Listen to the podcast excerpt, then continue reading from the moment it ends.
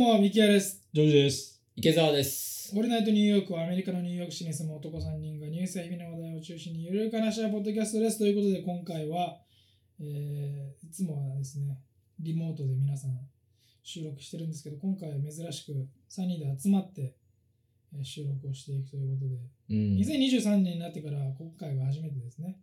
あのそうですね会うのは。本当1年に1回 会うか会わないかみたいな感じになってますけど。実際には実。際には私。というわけでですね、あのみんなで楽しく学ぼう50週、今回はデラウェアの後編はい。をやっていきたいと思います。はい。はい。どうですか？先週までの前編はちゃんと復習しました？当たり前じゃないですか、池澤さん。当たり前じゃないですか？何言ってんすか？本当ですか？なんかあのニワトリが出てきてたなってやつ覚えてる。戦わせるやつでしょ？あそうそうそう。戦わせるやつでしょ？ブルーヘン。そうそうそう。あとタックスがなんとかってタックス？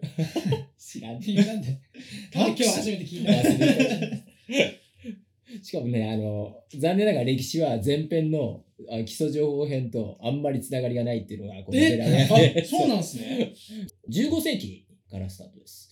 えー15世紀にはね、すでに今でいうニューヨークやニュージャージーやペンシルベニア、ね、またデラウェア周辺にはレニ・レナペ族とかナンチコーク族って呼ばれるネイティブアメリカン、ああ、やっぱ出てくるわけですね。そう。も、インディアンの方々はいはいね、はい。がトウモロコシとか豆類とかを育てたり、狩りをしてね、平和にね、生活していたんだけど、はいこれいつもの流れじゃないですか。そういつもの流れ。平和に暮らしてるところから始まるやつですか。ですが、他州の歴史同様に、ね、はい三木君言う通り、えー16世紀後半から17世紀に白人が入ってきて、うんまあ、騒がしくなってくると。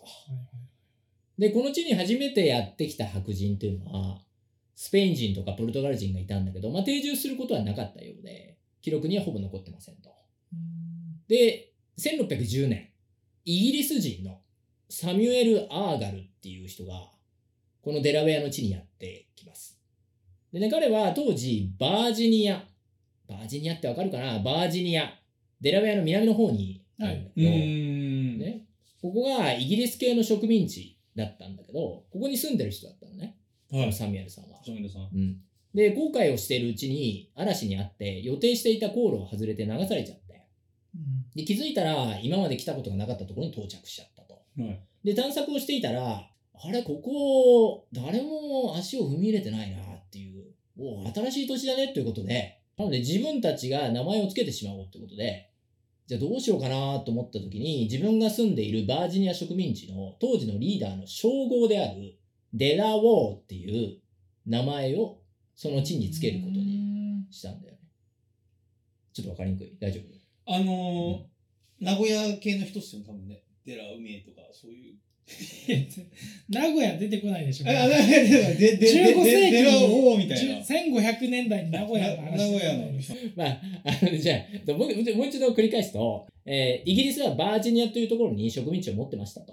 バージニア州ですか？バー今でいうバージニア州うの、ん。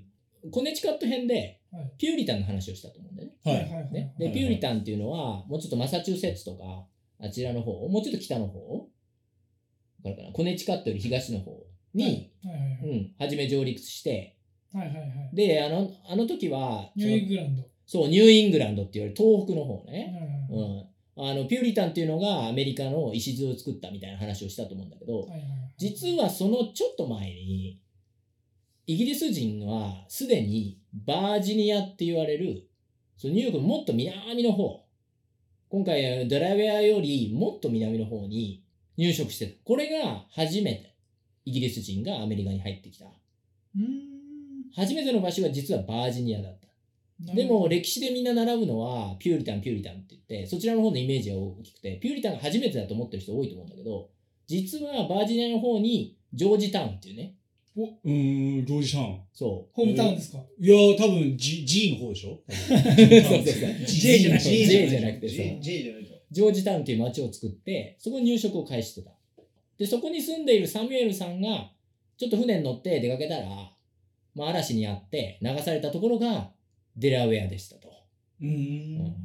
で、まあ、あの当時は自分の名前というよりはその時の、まあ、王様だったりとか、ね、リーダーのこう名前であったりとか称号をつけるっていうのが、まあ、慣例的なもので、で、えーその時のリーダーの称号がデラウォーっていう、まあちなみにそのバージニア植民地のリーダーの名前は、あトーマス・ウェストさんっていうんだけど、でも彼の名前ではなくて、称号を土地につけたってこと。で、よくヨーロッパで貴族の称号ってさ、爵位を持つ人への継承で、なんとか卿とかいうの。映画とかで聞いたことない。うん。英語では Lord って言うんだけど、うん。まあ、よく映画でも言うでしょ、 Lord なんとかとか言ってさ、うん、アーサー卿とかさ、はいはいはい。うん、 Lord De La Warr っていう、デラウォー卿のトーマス・ウェストさんのデラウォーを発見した土地につけたんだよね。ううんんで、まあ、時代が経つにつれて、少しずつ少しずつ人の発音って変わってって、今、デラウェアになりましたと。うん崩れてった感じね。崩れてった綴りはその当時から同じなんですかいや、少し違うね。うん違うね。うんで、一旦その地域がデラウェアって名付けられると、その周辺の地域の川とかな湾の名前も、デラウェア川とか、うんデラウェア湾とか、そういうふうに名付けられていって、で、かつ、その地域に住んでいたレニレナペ族、インディアンの方々、ね、今さっきお話した。その人たちも白人から、レニレナンベっていう部族名があるにもかかわらず、白人的にはね、デラウェア族っていう名前を勝手につけられて勝手につけられれて呼ばれるようになったと。でなので、レナペ族からすると、俺らレニレナペなんだけど、みたいな。勝手にデラウェアって呼ばれてるーなるほど、なるほど。で、その時はサムエルさんは土地名をつけただけで終わったんだけど、それから10年ぐらい経った1631年、オランダ人がこの地にやってきます。うんで、これが、オランダ、このオランダ人が初めての入植者となります。要するに家を建てて定住して生活をし始めたっていうことだね。ん。うんこの当時、オランダはデラウェアの北の地、今でいうニューヨークとか、コネチカットなどに、ニューネーデルラントっていう、覚えてるかな？聞いたことあるな。ね、ニューネーデルラントって名付けた支配地域を所有してたんでね。オランダ人のアメリカ大陸での主目的って何だった？覚えてる？いやえーあ違うく新たなオランダを作るとか、そういうことじゃなくて？そういうことじゃなくて、うんへー話したイギリスはこうで、オランダはこうですみたいえな話を。一昨年ぐらいにしました？一昨年ぐらいですね、多分ね、その話したのいや、そんな前じゃないですよそんな前ではない。去年去年去年では。確かに去年では。去年の話でしょ？去年ではある。うん去年だ確かに去年ではある。去年の話は覚えてないよ。昨金日何食ったか金覚えてないですよね。金じゃないですよね。まだその時代中は金見つかってないですよね。金はまだ見つかってないね。うんあのね、商売目的なんだよ。金ってのは面白くて、金っていうのは、どちらかというとスペインとかポルトガルとか、一時代前の方々は金を探して、とか胡椒を探して大航海時代っていうことで、それで船を買って。ね。そうそうそうそうそう、ヨーロッパの外に出たけど、もうちょっと時代はさらに先進んでいて、オランダとかイギリスの時代になってくると、彼らは新大陸、アメリカ大陸において違う目的を持っていて、イギリスはどちらかというと入植土地を探していた。うんで、オランダっていうのは商売目的だったのね。要するにアメリカでの何が欲しかった？インディアンと交流してて何をゲットしたかった？なコーンとか？コーンとかじゃないですよね。川？とかですか？動物の皮、そう、その通動り。物の皮その通り。えー、すごい逆。なんかアラスカの回で、そうだはね。いそうだね。よく覚えてるね。そうね。逆。そうなので、オランダは、オランダ西インド会社っていうのを設立して、インディアンから動物、特にビーバーあの毛皮インドってそっちだったんですか？そうそう、インド。当時、ほら、インドに行こうと思って、はいはいはいはい。航海に出たんだけど、大西洋を渡ったんだけど、うんうん着いたところはインドじゃなくて、その前にアメリカ大陸ってでかいのがあったんだよ。あちょっと復習した方がいいね。コロンブスの時代からーいね。やーやっぱなんかなんか中学校かなんかでやりましたよね、多分。小学校か中学校で。そう。なので、えっ、と、オランダはインディアンから動物、特にビーバーの毛皮とか、トウモロコシをゲットして、おそれとヨーロッパから持ってきた織物とか、鉄製品とか、また武器を交換するっていそんなにう、川ってあれ難しかったんですか？いい皮がなかったんだろうね。う毛皮ね。うん。そういう交易をアメリカ大陸でやっていたっていうことだね。うんで、あと、デラウェア近海では、あの、クジラがよく出たあよね。ー当時、クジラの油っていうのがまたヨーロッパで貴重なものだったっていうことで、へーこれ持ち帰るといい商売になったみたいなへね。ーすごい。ごいね、オランダ人すごいですね。ビジネスマインドが。ビジネスマインドがあったの、そうそうすごいでそうそう。すね。で、こんなオランダ人の、オランダ商人のバックには、まあ、新大陸、アメリカ大陸でのインディアンとの貿易ビジネスで大儲けできるって思った投資家がついていたっていうことでうん、要するにもうビジネスになった会社形態だよね、今で言うな。るほど、ということで、まあ、ここら辺がアメリカ大陸を交易目的、まあ、もちろんだけど、それ以上に入植目的と捉えていたイギリス人と違うっていううんところは重要なポイントなので、押さえておいてもらえたらと思います。で、えー入植をお開始し始めたオランダ人。当初はレナペ族とね、インディアンのレナペ族と平和にやっていたんだけど、ある些細なことがきっかけで大惨事へとつながります。えーオランダには、コート・オブ・アームズと呼ばれる、これね、日本の家紋のような紋章があるんだよね。ど。はい。でもこれ、まあ、日本だと家紋っていうぐらい家族単位で持ってるじゃない？はい三家君と伊藤家の家紋とかさ、歌詞だったら柏村家の家紋ってあると思うんだけど、ああ。でもオランダの場合はどちらかというと個人単位で持っていて、えー、僕が持ってるような。そうそうそうそうそう。ハンコみたいな。そうそうまあそれは確かにうんいいねいい例だね。うん。であの、子供とかに相続したりとか、そういうことができるもので、で、これ金属製の紋章だったんだけど、まあ、当然わかるようにとても大事なものだよね。そうですね。で、ある日、一人のね、レニー・レナペ族の男性が、えーオランダ人の住む家の前にかかっているその紋章をね、取って、タバコのパイプを作る材料にしちゃったんだって。えー、で、まあ、盗まれたオランダ人当然怒るわけじゃない。はいはいはいうんでね、これまあ歴史家の中にはこのインディアンは盗もうとしたんじゃなくて、ただ単純に光る面白いものが目に入ったから、まあ、取って、ああ、いいんじゃない？これみたいな感じで使っちゃったっていう、その程度だったと。ああ、まあ、そわかんないうん、わかんない。人んちの目の前になんか飾ってあったら多分それ誰かのものなんだろうな。ネイティブアメリカの人たちは先入観それは思わなかったそうそうそうそうで、その結果、紋章を盗んだインディアンの彼はね、オランダ人によって殺されてしまったんだって。で、ここも諸説があって、オランダさんに迷惑をかけたやつっていうことで、身内のインディアンに罰として処刑されたんではって言われて、これはまあどっちかわからないんだけど、とにかく、まあ、あ、その彼は、まあ、お亡くなりになってしまったと。はいはいで、その彼の死を契機に、レナペ族とオランダ人入植者の間で、ちょっと喧嘩が始まっちゃってね、トラブルが。はいはい。結果、インディアンの総攻撃によって、オランダ入植地が全て焼き討ちになって、オランダ人は一人を除いて、全員全滅ですか？全滅。えーその一人がどこ行ったかは分からないんだって。あ、そうなんですね。で、まあこの事件はちょっとしたことが発端といえば発端じゃね、で、で、オランダ人としてはいくら全員ね、殺されてしまったとはいえ、このことでインディアンたちの攻撃を止めるのはちょっともったいないなというところがあって、すごい。うんそう、なので、まあじゃあ商売は続けるかと。でも、定住するのはちょっとやめとくかと。はいうふうに決めたんだよね。で、そんなね、ひよったオランダ人の隙間に入ってきたのが、この国です。当時ヨーロッパの強国で隣国との戦争に勝ち続け、ヨーロッパ大陸以外にも新たな領土を探していた北欧の、北欧の？北欧のあの国、どこでしょう？そう北欧だって。えっと思うような国が出てきまえ、す。今まで出てきました？まあ軽く何度か触れたことあるけど、メインで語ったことはない。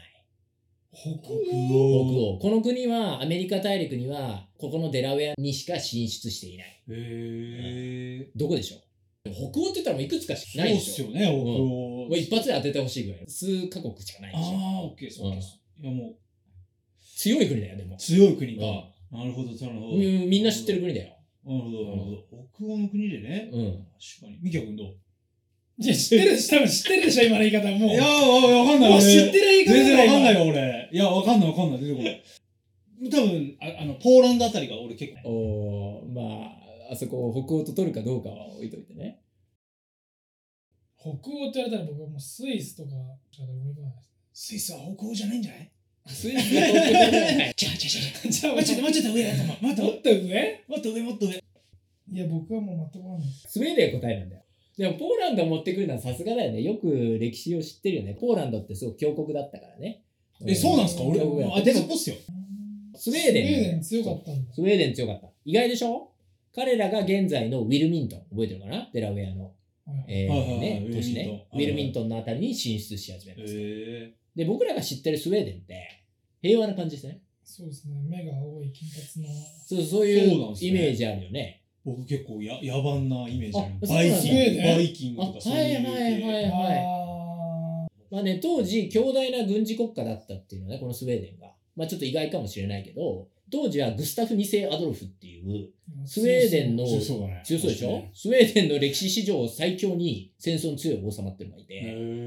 で、今のスウェーデンの2倍近くまで領土を拡大させていたってえいう。ー、え、スウェーデンの周りってことですか？そうそうそうそうそう。アメリカの方じゃなくて。そうそうそう。えー、じゃあすごいですね。そうそうデンマークとか。か、そこら辺に進出してたんあそこら辺。うんで、このグスタフ2世アドルフ国王が、オランダがアメリカ大陸で毛皮をゲットしてるっていう噂を聞いて、まあ、俺らもアメリカ進出するべと部下に提案したんでね。で、彼の後継者たちが動き出したう。ん。でも、自前でゼロスタートっていうのはちょっときついので、誰かアメリカ大陸に詳しい人材はいないのかなっていうふうに探し始めたところ、ちょうど今でいうニューヨークやコネチカットのあたりのオランダ領である、何度も出てくるニューネーデルラントの知事をやっていたんだけど、クビになってプータローをしてた人がいて、えそのピーター・ミヌイットっていう人、この人フランス人なんじゃないかって言われてるんだけど、がいることを知って、すぐに雇用し、彼をリーダーにアメリカへ本格進出をすることになります。で、これがニュースウェーデンと呼ばれるアメリカ大陸初のスウェーデン植民地となります。ん何でもニューってつけるでしょ？うんニューそうですね。ネーデルランド、ねニューイングランドとかね。今回ニュースウェーデンです。で、スウェーデンはオランダとイギリスの中間というか、えーインディアンとの交易にも興味あるけど、同時に開拓者を自国から連れてきて領土を拡大するっていう、そういう意図もあったようです。うん。と、ここでクイズです。ででえー勢いよくスタートしたスウェーデンによるアメリカ大陸の植民地拡大計画ですが、思ったように入植者が増えていきません。それはなぜだったのでしょうか ?3 択です。三択。うん。1当時のアメリカ大陸ではヨーロッパ人が免疫を持たない伝染病が蔓延していて、移住してきても感染して亡くなってしまう人が多かったと。なるほど。これが1です。はいすごいそれっぽいですね。2スウェーデンの男性は現地インディアン女性の間で不人気でモテなく、なかなか現地で配偶者を作る機会に恵まれず、結果、帰国を余儀なくされたため。ああ。モテなくてちょっと諦めちゃったケースね。そうですね。それは辛いですね。家族が増えない。3、未開の土地であるアメリカは不便で環境も過酷であり、そもそもスウェーデンを出て移住したいという人がほとんどいああ、なかっなるほどね。た。そもそも行きたくなかったと。なるほどなるほど。それは増えるはずないよそうですね。ね。どうしよう。はい、どれでしょうか？3。?3。三なんだ、美脚。3の感じはしますね。うん1っぽい気もするけど、うん。1はでも結構ね、多分たくさんあったでしょうね。その当時その逆もあったでしょうですしですしね、インディアンの人があのそのヨーロッパの人を持ってきたので亡くなってしまうケース。3じゃないかな、僕はどういや、俺は2だと思うよ。2、2だよ。モテなくて、モテな、だって、モテなかったら、メンタルに来るやん。誰かと来ればいいじゃないですか、それは。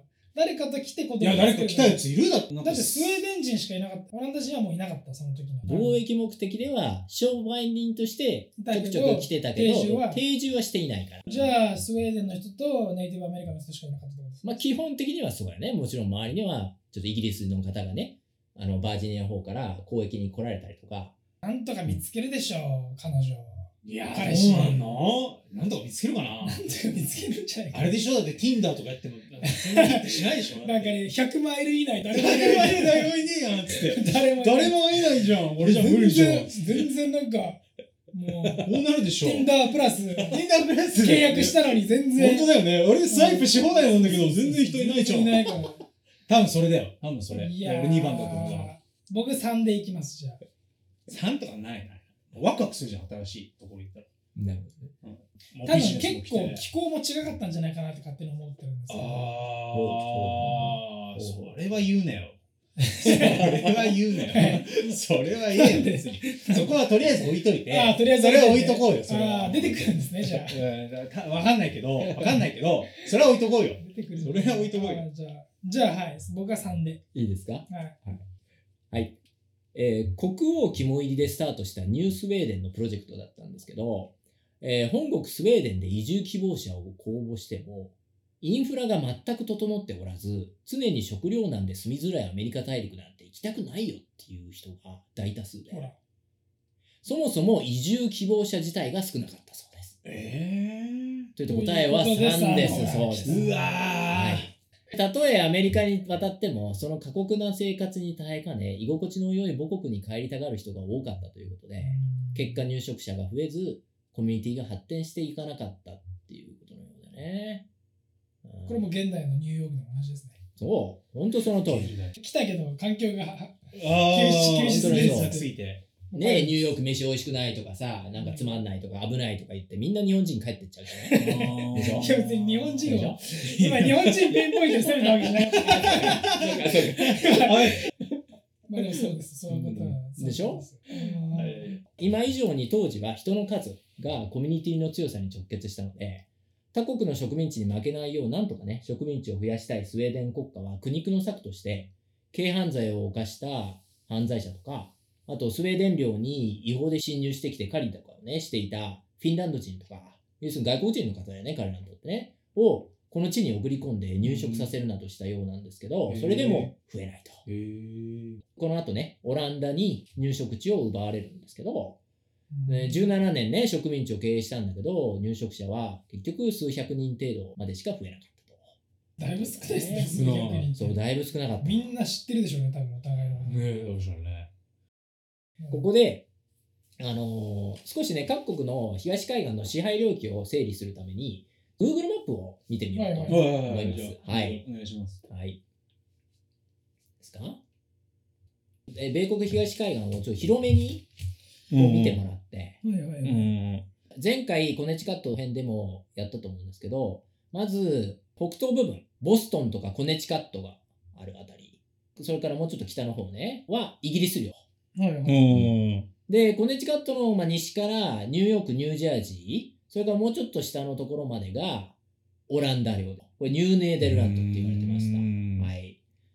そして、その南、バージニアとかボルチモアとかさ、バージニア州とか、メリーランド州なんて今言うけどね、あそこら辺とかは、イギリスの領土でしたと。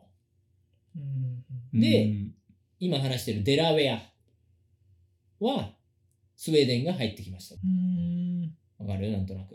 じゃあバージニアとその上のところはイギリスだったんですねそう、北と南で離れてるでしょ？はいはいはいはいそこがポイントなんだよね。だから確認してもらいたいのは、デラウェアはオランダの支配地域のすぐ南っていうことと、あと、もっと大きく見て、イギリスはそのオランダの支配地域を南北に挟んでいるっていうところはいはいはいうん。を確認してもらえばと思います。で、デラウェアのオランダ人って、今さっき話したように、ちょっとひよって撤退したじゃない？入植者としては熱帯したじゃない？うんデラウェアでの貿易に関しては、オランダ人とスウェーデン人はライバルでありながらも、お互いね、一緒に働いてたりとか、当初はね、仲良くやってたんだけど、スウェーデンが少しずつオランダ人のやり方を真似してって、貿易のシェアをね、奪い始めてきたんだよね。で、オランダ焦り始めるんだよね。なるほど。あ、スウェーデン人って結構商売うまくやってんなと。やばいなと。俺らの利益取られちゃってるぞと。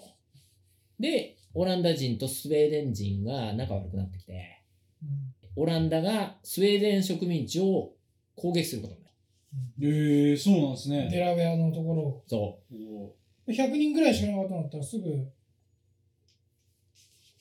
やられちゃいそうですけどねその通り。まさにその通りで、スウェーデンね、今さっきクイズで話した通り、コミュニティが全然育ってなくて、ほぼオランダに対抗する軍隊を持っておらず、あっけなく降伏します。うん。で、これによってスウェーデン国家によるデラウェア支配っていうのは、たったの17年でね、終わりを告げることになるんだけど、うんでもオランダ人はデラウェアにすぐにすでに住んでいたスウェーデン人を殺したりすることはなくて、はいむしろ彼らの土地を認めてあげて、現地に残って生活し続けるっていうことを奨励します。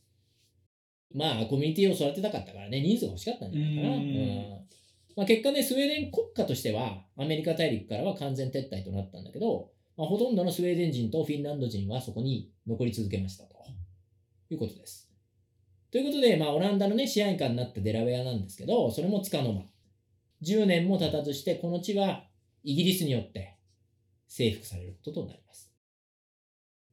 で当時のね、イギリスの国王。この方ね、あの、コネチカット編でも出てきた人なんだけど、チャールズ2世。覚えてるかな？コンドーム王ですよ。へあれ？忘れちゃった？このストーリそんな話してましー。た忘れちゃった？え。ししましたっけ？したよ。コンドームの起源になって、ほら、ミキヤ君みたいに遊び人で、女女性とたくさん遊んでてあお付きのね、お医者さんが、いや、ちょっと、ミキヤさん遊びすぎですよっていうことーで、なったんで、岡本作った。そうそう、岡本作って使ってください、ミキヤさんって渡したのが、0.03ミリ作っその通り。これが、このチャールズ2世が、弟のヨーク公。この方も何度か今まで州の勉強出てきたけど、弟のヨーク公。後のジェームズ2世なんだけど、に、ある日ね、当時オランダの支配地域であったニューネザーランド一帯を指して、あそこ全部お前にやるよっていうふうに伝えるんだよね。ん。で、そのヨーク公が、お、兄ちゃんありがとうと。よーし、それならっていうことで、戦艦をイギリス本国からその、この地に派遣して、一気にオランダから奪い取りに行きます。うんうんでもちろんオランダ懸命に守ろうとするんだけど、これね、オランダが支配しているとはいえ、国家主体というよりはどちらかというと、オランダ西インド会社のビジネスマンとか、それに付随している商人たちの集団でう、んなるほど。戦うのは雇われた傭兵だし、会社としてもそこまで熱血を流して、必死に抵抗してまでめちゃ強い軍事力を持つイギリスと戦うのもどうなんだろうっていう。そうそう。まあ、そういう温度感だったから、まあ、スウェーデンほどではないんだけど、時にね、大いに戦いはしたんだけど、最終的にイギリスに降伏することになります。でね、当時、オランダの支配の下で暮らしていて、一部の砦などをね、守るように、オランダ人に依頼されていたスウェーデン人たちも、まあ、別にオランダ人に支配されようが、イギリス人に支配されようが、まあ、同じだよねってことで、なるほあっという間に降伏してしまったということで、まあ、ニューネーデルラントの地はイギリスの支配下になりますと。で、ヨーク港のね、名前を冠して、ニューヨークって名付けられたっていうのがニューヨークの起源です。ええー、そうなんすか？何度も話したよ、今。え えー、知らんかった。もうこれ4、5回目だよ。でもね、今回から聞き始めたリスナーの方もいると思うので、ねはいはいちょっと繰り返させてもらいましたけど、はい。で、まあ、クイズでやったスウェーデンに起こったのと同様の問題がオランダにもあったようなんだよね。で、要は、あの、ヨーロッパにある本国からアメリカ大陸に移住したいっていう人自体が少ないっていう、まあ、新大陸移住あるあるっていうね。そう。貿易するならいいけど住むってなるとちょっと話が別だよっていう。うんじゃあね、じゃあ、どうしてオランダやスウェーデンと違って、イギリスはこの新大陸移住あるあるに陥らなかったのかというと、前回コネチカット編でピューリタンの人たちの話だよね。はいはいはい。要するにイギリス国王の作ったイギリス国教会ってやつが自分たちの宗教と合わないからアメリカに渡ってきて自分たちのハッピー宗教ライフをやろう。で、植民地を拡大していたっていう。で今さっきね、地図で見てもらったように、ピューリタンの人たちより前にバージニアにもイギリス人が来ていて、植民地を作って住み着いていたと。ピューリタン以外にも多くの人たちが次々にアメリカ東海岸の様々な地域に渡ってきてるんだよねそ。れピューリタンと違う理由で来てたってことそう、違う理由で。うで、なんとなく気づいたと思うんだけど、その他国の人と違って、イギリス人の場合は多くのケース、宗教上の理由で、イギリス本国の方針と相入れなかった人たちが、自分たちの宗教を思いっきり楽しめる楽園を探してアメリカに来たっていうこともあって、入植するっていうことに対しての意欲が、全然オランダ人とかスウェーデン人とは違ったんだよね。んその母国に戻りたくない強い思いがある母国に戻ったら違う宗教で罰せられるとか。ね迫害を受けるとか、それぐらいならば別に寒くて不便で、ね、怖くても、それでもこっちの未開の土地の方が自分たちの好き勝手できるから、なるほど。いいよね、自由だっていうことで、イギリス人の方々はアメリカ大陸に根付いたんじゃないか。じゃあ現代ニューヨークに残る側の日本人のタイプですねじゃあそう、そういうことことここに来るやっぱい意味が、ここで仕事するのが楽しいとか日本帰ったら迫害されるからあそうそうそう、日本嫌いっていう人いるじゃない、たまに。社会不適合者だから日本ではそう、そういう人いるよね。そういう人ほど残るじゃない。なるほど。まあ、それはそうだよね。あということで、えースウェーデン、オランダ、イギリスとね、支配者が変わっていったデラウェアなんだけど、あのインディアンに残虐行為をし続けたイギリス人が、オランダ人やスウェーデン人に対しては、支配後も優しくて、彼らの自治を認め、この地に残留し続けることを奨励した。ここも同じように、やっぱコミュニティを大きくしたかったっていうのはあったんだろうね。で、その結果、このアメリカ東海岸には今でも当時のオランダ人とかスウェーデン人入植者が残した文化が破壊されることなく残っています。とここでクイズです。お、イギリスに支配権を譲ったとはいえ、現在のデラウェア州の起源を作ったオランダとスウェーデン。次の選択肢の中で、当時のスウェーデン移民がデラウェアに持ち込み、その後全米に広がった文化は以下のどれでしょうか ?3 択です。はい。3つある選択肢のうち2つはオランダ移民が残したものです。当ててもらいたいものはスウェーデン人が残した文化です。いいですか？はい。?1、サンタクロース。サンタクロース。はいはいはいサンタクロース。はい。2、ドーナツ。ドーナツ。食べるドーナツですドーナツ。はい大流行りだね、ニューヨークでね。そうですね、もう、おなじみ。3、サウナ。サウナ。サウナ。めっちゃサウナっぽいけどな、なんかイメージ的には。あーどれでしょうかでもそれ以外の2つはオランダから来たやつですもんね。うん。なんだと思いますか、ジョーさん。いや、ここは、一旦整理しようよ。だから、あのデラウェアの気候とかを考えて、サウナは必要なのかっていうのは、ちょっと寒い地域とかだったら、サウナはちょっとあるかもしれないけどさ。サウナちょっとスウェーデンっぽいけど。ぽいよね、でもね。ぽいよね。どうなん？でも文化的にまだ残ってんの？サウナに入るとかっていうの。残ってる残ってない関係ないですよね。まあ現代に残ってるか残ってないか関係ない。まあ関係ないっちゃ関係ないけど、で誰が持ってきたかでも全部残ってるでしょ、この3つは。まあ残ってますね。うんサンタクロース？サンタクロースはだってグリーンランドとかじゃないのね。彼らが起源とは言ってないよ。ああ、じゃあ、彼らが持持っててっきた。きたものああ、なるほどね。そ誰が持ってきてもおかしくないですもんね、そんなのそうだよ、ね。だよう。。まあそうだね。おせちをスウェーデン人が持ってきたから。まあまあそうそういうことですよね。言ってることねそういう話ですよね。そういうこと、そういう期限は日本だけど持ってきたのはスウェーデン人みたいなそうそうそうってことは、サウナ、スウェーデンは引っ掛けかもしれないですね。ああ、ミスリードかもしれない。ミステリードかもしれない。確かに。なので、ドーナツで僕はじゃあ行きます。ドーナツ？ドーナツがスウェーデン人が持ってきた。じゃあ俺ここあえてサウナで行くわ。サンタクロースやドーナツをアメリカに持ってきたのはオランダ人と言われたので、あアメリカのサウナの起源はこのスウェーデン入植者がデラウェア川に作ったものと言われています。あ、深すぎた。今回ね、デラウェア州の勉強するにあたって、9冊のね、関連書籍を読んだんだけど、その1冊には、サウナで温まったら外に駆け出して雪の中にダイブして、整っていったっていうね。あ整うってやつだ整ううん、そう。まあもちろん、整うっていうのは僕が日本語にしてるんだけど、ああ、今風にね。そうそうそう。っていうふうに書いてありました。そうなんだ。まあね、このその歴史学者が勝手に想像で書いたのか、何かしらの証拠が残ってるのか、ちょっとよくそのね、えー記述では分からなかったんだけど、ひとまずスウェーデン人がサウナをデラウェアに持ち込んだのは事実みたいなね。えー、アメリカ大陸へのヨーロッパ人の入植の歴史って、スペインとかフランスとかオランダとかスウェーデンとか多くの国々が争って最終的にイギリス人が現地であるインディアンを駆逐して勝ち残ったんだよね。で、そのイギリス人のアメリカに移住してきた人たちがイギリス本国から独立してアメリカ合衆国を作り、アメリカ人になったわけだ。はだよね。で、独立から今約250年が経ちましたと。い。はい。で今のアメリカにはヨーロッパ各国だけでなくて、アフリカとかアジアとか中東とかの世界中のね、あの文化があまりに多くの文化が混じりに混じっていて、日々目にするものに対して起源がどこかとか、多分意識してないと思うんだよ、二人ともね。はいうん、例えばさ、な比較的新しくアメリカに入ってきた文化で言えば、例えばマリオとかさ、スーパーマリオね、とか、寿司とかさ、はいああいうものが、まあ日本が起源だなんて知らない子供だってもういるじゃない？はいはいはい。うんアメリカ人の子供でさあそうですね、確かに。もはやね。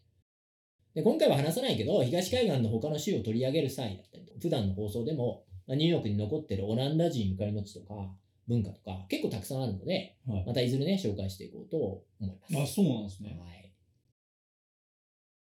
はい、ということで今回はここまでで、えー後編の後編は次回、えーお届けするということで。ということで今回はこの辺で終わりにします。ありがとうございました。またねありがとうございました。